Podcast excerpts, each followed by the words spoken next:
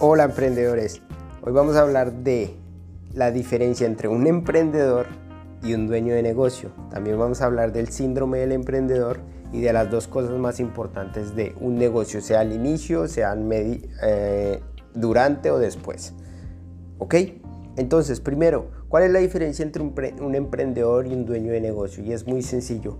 El emprendedor es el encargado del revenue stream ¿Qué es esto en español? Del ingreso, del, negocio, del dinero, del río de dinero que va a entrar al negocio.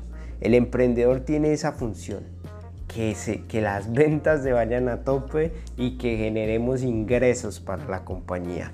Y el dueño de negocio, su función es crear los sistemas que soporten el río de ingresos que crea el emprendedor. En ocasiones puede ser la misma persona, pero tú tienes que estar en la capacidad de ponerte la cachucha de dueño de negocio y de emprendedor en el momento indicado. Con esto en mente ya sabes, cuando estás haciendo dinero eres emprendedor y cuando estás creando sistemas para soportar ese dinero eres dueño de negocio. Por eso es muy, si tú te pones a analizar ahorita las compañías más importantes, eh, hablándolo en éxito, de, no sé, riqueza, no son manejadas por una sola persona. Siempre hay al menos dos que lo controlan. El emprendedor que es más emprendedor que dueño de negocio y el dueño de negocio que es más dueño de negocio que emprendedor. ¿sí? Por ejemplo, Walt Disney, eh, Disney World, eh, nosotros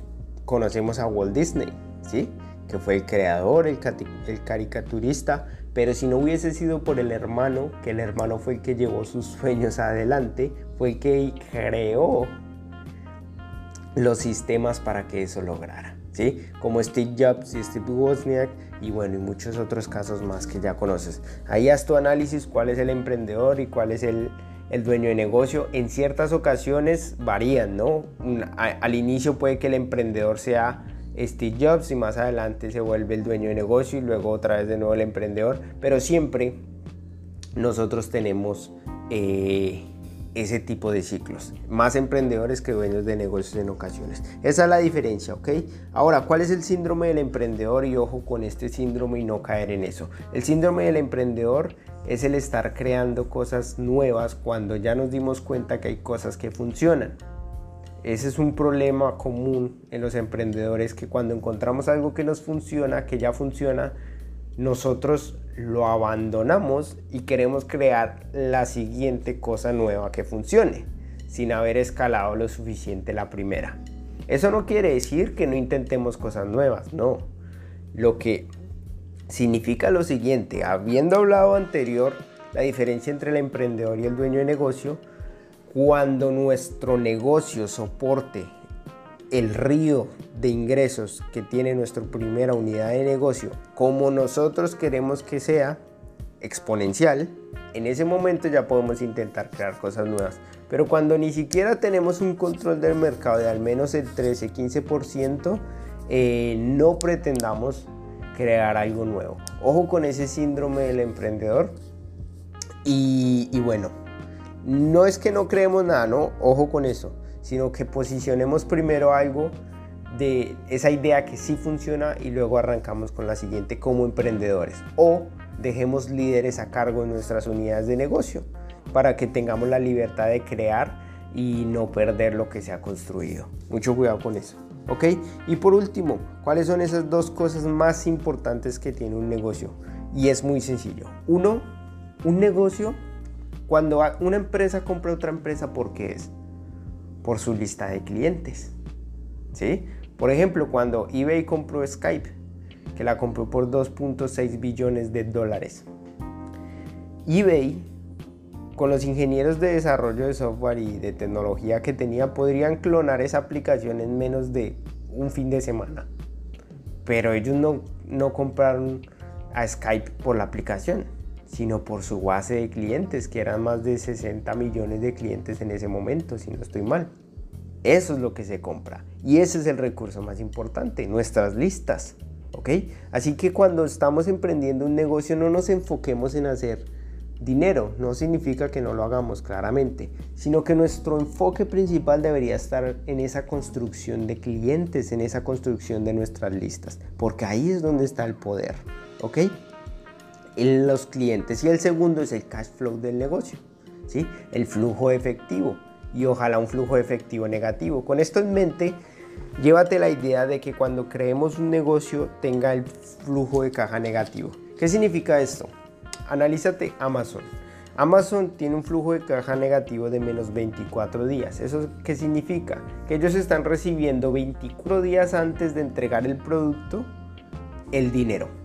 Que están recibiendo 24 días antes un dinero que les pagaron para que en 24 días ahí sí envíen el producto. Ese es un promedio que tiene la empresa Amazon. Es decir, que tiene 24 días para jugar con un dinero que no es de su bolsillo, que es de los clientes y proveedores.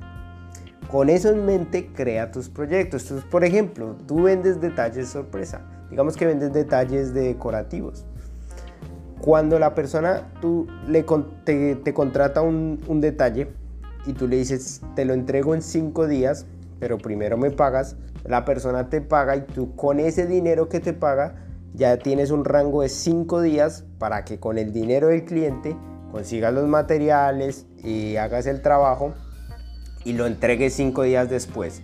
Ahí tú ya has tenido un ciclo de un flujo de caja, un cash flow negativo, un flujo de efectivo negativo de menos cinco días. Y eso es como crecen las compañías exponenciales, porque juegan con dinero que no es de la empresa como tal. ¿Sí? Así que ponte a analizar cómo puedes lograr que tu empresa tenga un flujo de caja negativo, como el poderoso de Amazon. ¿Ok? No, no juguemos a, a crear negocios en una era donde los negocios son exponenciales, de crecimiento exponencial, a jugar con, flujos de caja positivos, donde invierto 5 mil dólares y me toca esperar a que 60 días después, que ahí sí me paguen los proveedores, yo pueda volver a tener mercancía o, o, tener, o poner mercancía en mi bolsillo para poder lograr eh, mantener al negocio. Eso no es un negocio exponencial. Y eso es un negocio que nos va a sacar dolores de cabeza. ¿Ok? Entonces espero que esto haya sido de tu agrado. Y, bueno, yo soy Chavito Giar, un abrazo gigante, ya sabes, aprendemos juntos, avanzamos juntos, remamos juntos y un saludo de todo el equipo de Románico Giar. Nos vemos en un próximo audio. Gracias.